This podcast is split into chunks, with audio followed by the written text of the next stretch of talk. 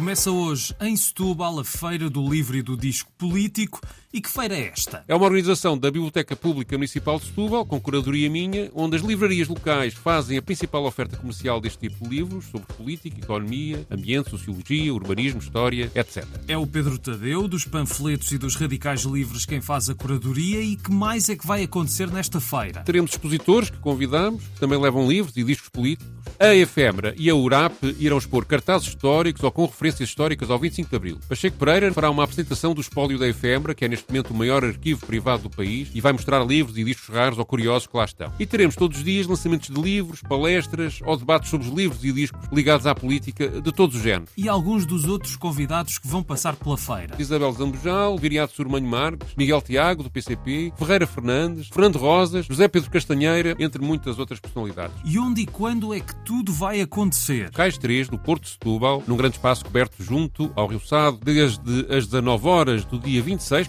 quinta-feira, abrindo nos dias seguintes às 10 horas da manhã até domingo, dia 29. E onde é que podemos saber mais? No site da Câmara Municipal de Setúbal. Agora vamos ao teatro em Vila Real, de amanhã a domingo. A peça chama-se O Ensaio dos Abutres, estreou em 2020 e agora volta aos palcos porque o seu tema continua muito importante. O imaginário que em geral existe destas aves é muito negativo. Realmente os abutres são fundamentais para a manutenção dos ecossistemas e este espetáculo pretende trazer, aproximar as pessoas desta realidade e fazê-las também confrontar com os seus preconceitos. Sérgio Agostinho, co-diretor artístico da Peripécia Teatro e a partir dos abutres dá-se um espetáculo que pode surpreender. Existem momentos musicais de dois multi-instrumentistas e com textos muito diversos, como por exemplo o David Abram, textos da Bíblia, até um excerto da carta do chefe índio de Seattle, Baudelaire e até uma canção de Domenico Modugno. E onde e quando vai estar em cena o ensaio dos abutres? Dia 27 e 28 de outubro, às 21 horas, e dia 29 às 17 horas, na Sala Peripécia, em Benagouro, no Conselho de Vila Real. Também de amanhã a domingo, mas em Lisboa, há mais uma edição do Lisbon Revisited. É um encontro internacional de poetas, é um festival literário que a Casa Fernando Pessoa organiza há já cinco edições. Pretendemos que se façam conversas entre escritores e leitores que falem sobre a escrita da poesia de uma maneira, digamos, desacralizada. Clara Riso, diretora da Casa Fernando Pessoa, estão convidados poetas portugueses e estrangeiros, mas há muito mais para ver sexta, sábado e domingo. Está tudo em casafernandopessoa.pt.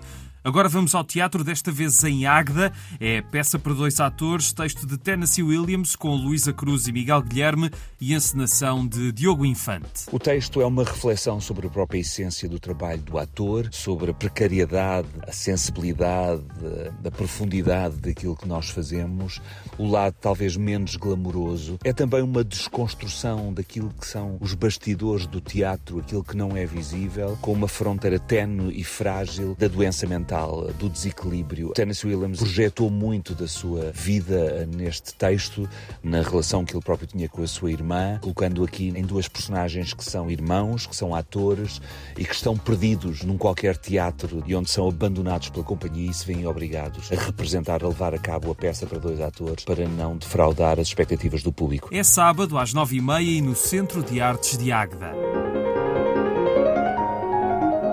Outro espetáculo, mas em Lisboa, Valsa número 6, é sobre uma jovem que foi assassinada e que quer desvendar o mistério do seu passado e do que lhe aconteceu e aos poucos vai descobrindo as intrigas no meio de delírios e memórias. A Valsa número 6 de Chopin, que estamos a ouvir, faz a banda sonora, no monólogo escrito pelo brasileiro Nelson Rodrigues interpretado por Luísa Tiré, para ver sexta, sábado e domingo às nove na tenda do Chapitão.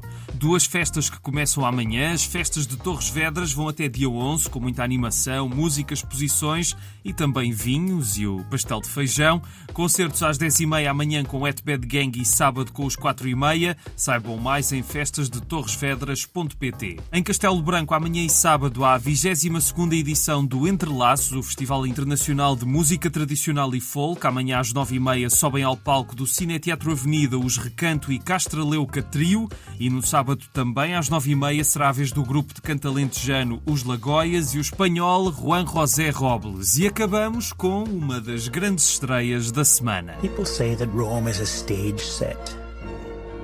In 1922, onto that stage walked an actor. Marcha sobre Roma é um filme curioso, mais um documentário de Mark Cousins que olha para o passado do cinema através de um filme de propaganda que pode esconder muitos segredos. É um filme muito interessante que conjuga imagens de arquivo desse e de outros filmes com imagens da Roma do presente e também com participação da atriz Alba Horwacher. É um filme que nos leva a ver as imagens que já vimos tantas vezes de uma forma muito diferente. É daqueles casos em que o realizador foi muito ao detalhe e conseguiu descobrir coisas por detrás das imagens captadas nos filmes de propaganda que dizem muito sobre o regime fascista e também sobre a Itália da época. Vale mesmo muito a pena esta marcha sobre Roma. Está em exibição em Braga, Guarda, Porto, Aveiro, Coimbra e ainda Leiria, Lisboa, Setúbal, Santarém, Faro e na Ilha da Madeira. E é tudo por hoje. Até amanhã e um grande abraço.